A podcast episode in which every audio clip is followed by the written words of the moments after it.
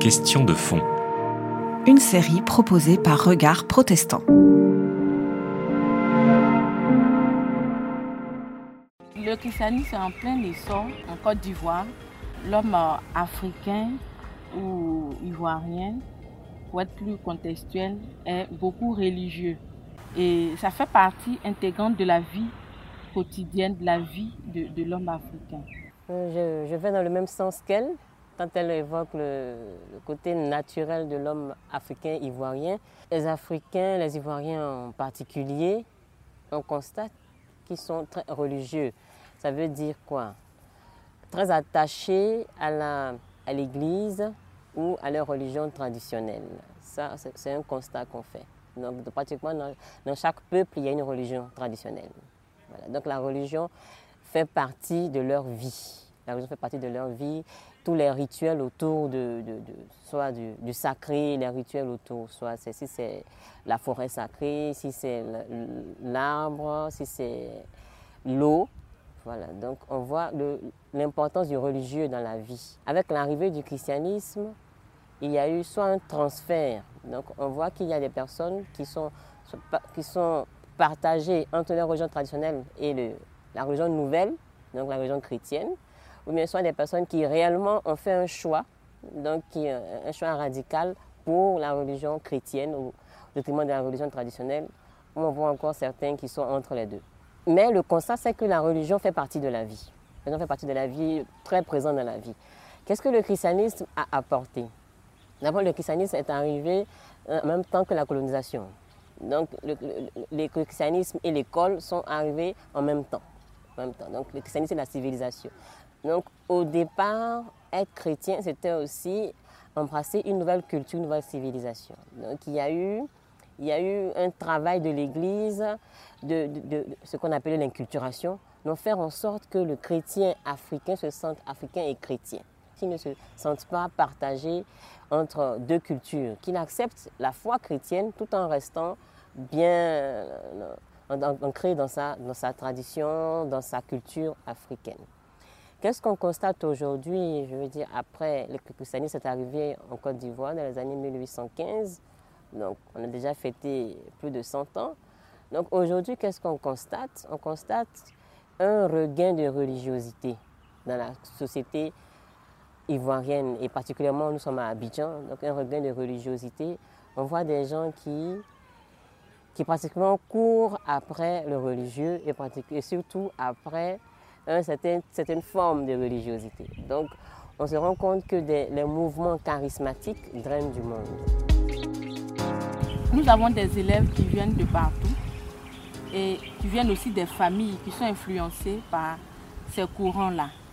Et on le ressent, on le ressent surtout dans, dans l'enseignement religieux.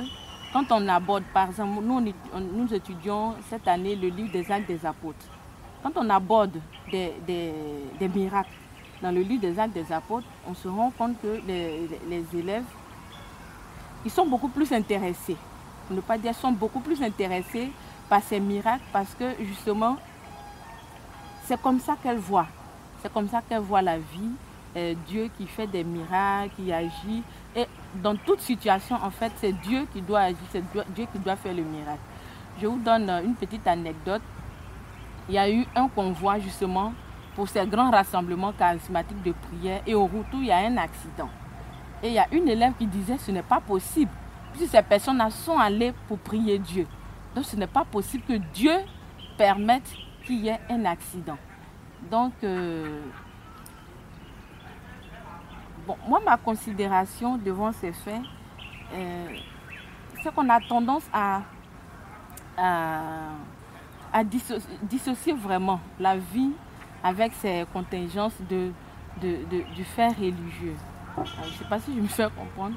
C'est-à-dire, on se dit, comme on est chrétien, comme on croit en Dieu, effectivement, rien de mal ne devrait nous arriver en fait. Donc tout ce qui doit nous arriver, c'est le bien, parce qu'on a choisi le chrétien.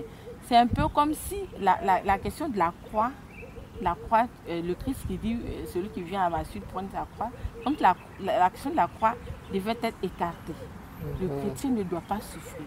le chrétien doit mériter le bonheur, la, euh, je sais pas, une bonne situation, un mariage. Et aussi en paroisse, l'année dernière, nous sommes revenus beaucoup sur la question de la souffrance. Parce que ça, ça interroge beaucoup les jeunes, la question de la souffrance euh, dans le monde, dans la vie quotidienne, la question de la mort et autres. Donc on voit tout cela comme ne devant pas faire partie de la vie Je pense que ce, ça c'est ma position personnelle, que ce regain religieux est lié à la situation de crise qu'on a vécue. La pauvreté, le chômage sont des réalités qui prennent du terrain. Alors, des gens qui, ont, qui subissent la pauvreté, le chômage et tout, cherchent des solutions concrètes à leurs problèmes.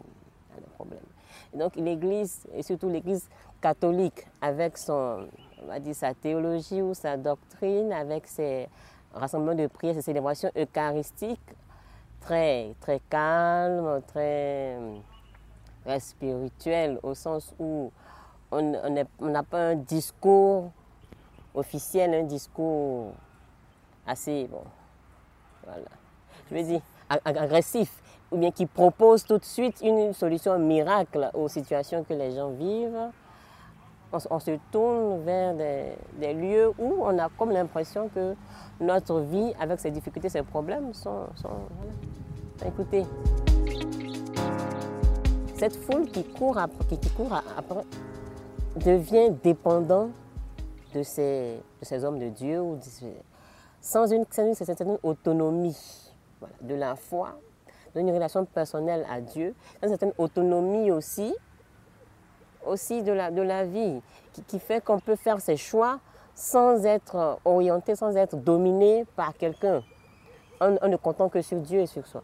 Donc il y a, ces deux volets à prendre en compte. Il y a une réponse concrète aux questions qui se posent.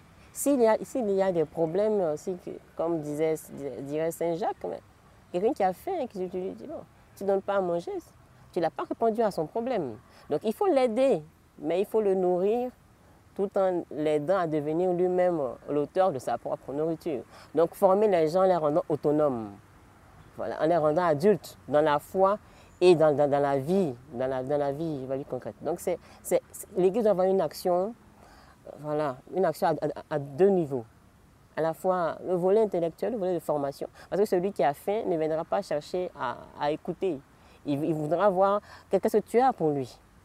Donc comment, comment joindre les deux? Répondre aux besoins des gens et leur montrer que le Dieu en qui ils croient, ce n'est pas un Dieu qui répond mais qui, donne à manger. C'est un Dieu qui appelle une certaine liberté Une certaine liberté aussi face à certaines contingences existentielles. C'était Question de fond, une série de regards protestants.